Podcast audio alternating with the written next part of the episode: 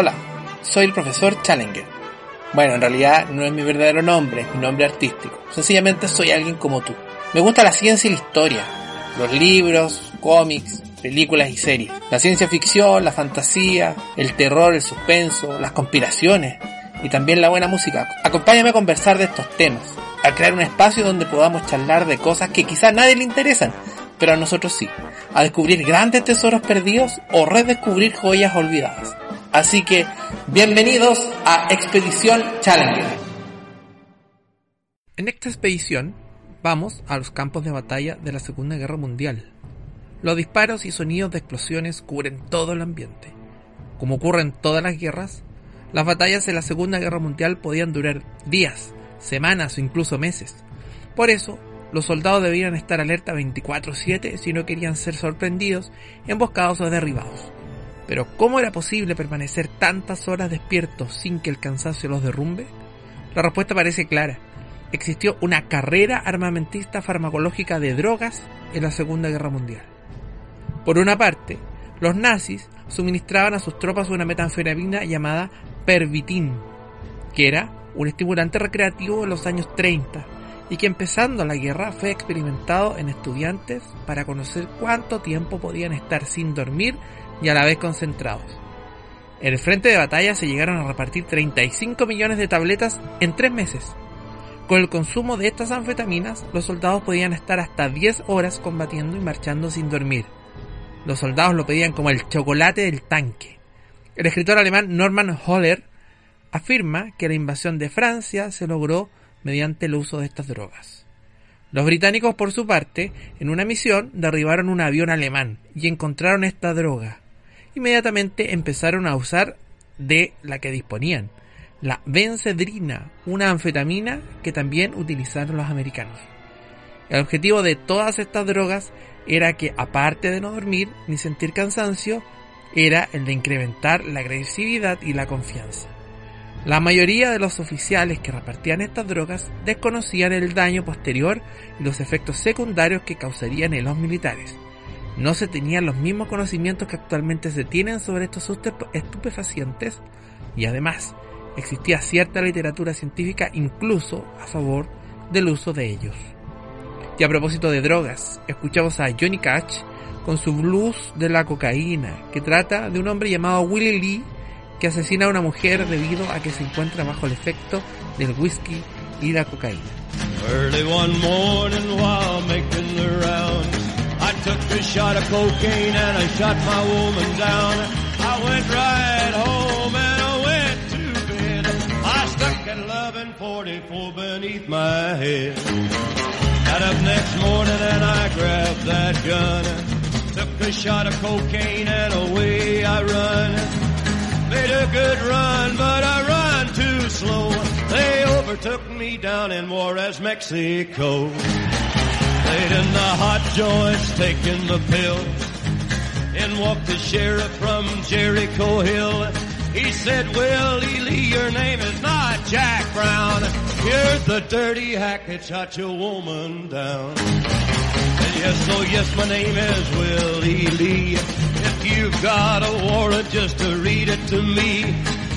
Shut her down because she made me slow. I I was her daddy, but she had five more. When I was arrested, I was dressed in black. They put me on a train and they took me back. Had no friend for to go my bail. They slapped my died carcass in that county jail. Early next morning, about a half past nine, I spied a sheriff coming down the line. Then he coughed as he cleared his throat. He said, come on, you dirty hack, into that district court. Into the courtroom my trial began, where I was handled by twelve honest men. Just before the jury started out, I saw that little judge come as to look about. In about five minutes, and walked a man, holding the verdict in his right hand. The verdict read in the first degree. I hollered, Lordy, Lordy, have mercy on me. The judge he smiled as he picked up his pen. 99 years in the Folsom pen. 99 years underneath that ground. I can't forget today I shut that bad bitch down. Come on, you gotta listen unto me. Lay off that whiskey and let that cocaine be.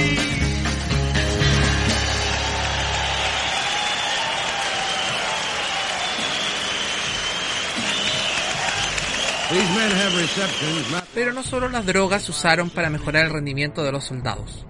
Hace poco tiempo se sabe, aunque no ha sido oficialmente confirmado, que la Unión Soviética entre 1936 y 1941 estuvo trabajando en un proyecto secreto que intentaba crear super soldados, modificando sus cuerpos en laboratorio. El historiador norteamericano Jeff Strasberg asegura que 300 voluntarios fueron sometidos a diferentes operaciones que consistieron en la aplicación de sustancias químicas, drogas e implantes de electrodos en el cerebro para eliminar el centro neurálgico del dolor.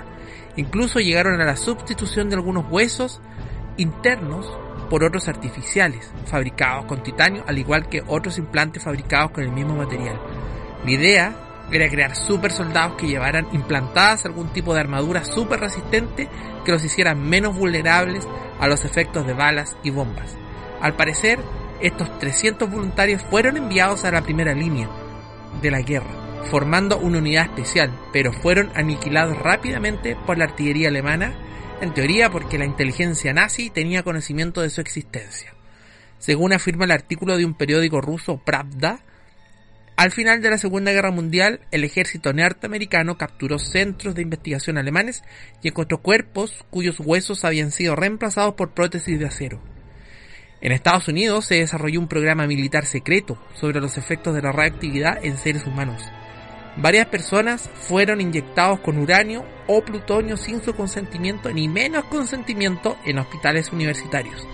La primera prueba en humanos se realizó en 1945, cuando a una víctima de un accidente en coche le fue inyectada una dosis de plutonio. Esta fue la primera cobaya radiactiva de alrededor de 400 que una investigación reveló. El objetivo era ver los efectos en la salud de la radioactividad. Sin embargo, es probable que siendo un experimento militar haya tenido especial énfasis en estudiar si aquellos cambios podían o no ser beneficiosos en el campo de batalla. ¿Se imaginan qué hubiera pasado si esto hubiera resultado y Estados Unidos hubiera podido crear super soldados, aunque sea uno? Plantar esta historia implica una ucronía, de esas que expliqué en un video, sobre un mundo diferente, una historia alternativa a la que hemos vivido, pero esta historia ni siquiera tienen que imaginarla. La pueden leer o ver en el llamado universo Marvel. Terminamos este viaje con algo de esto. El tema central del Capitán América compuesto por Alan Menkel para la película El primer Vengador. Y nos vemos en una próxima expedición.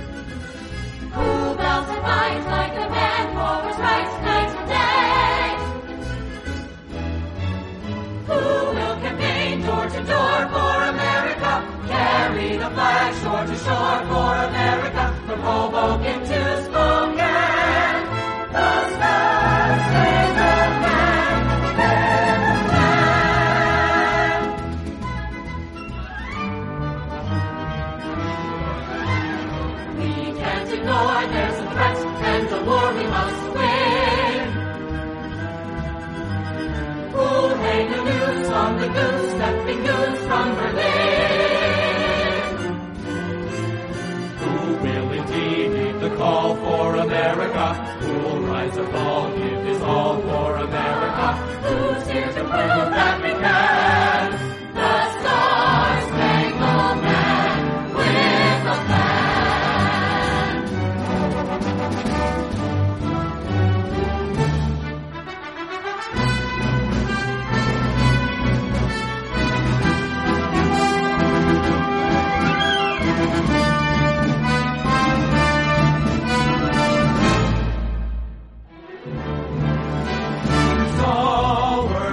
steady and true. See how the sky can shoot, we tell you there's no substitute.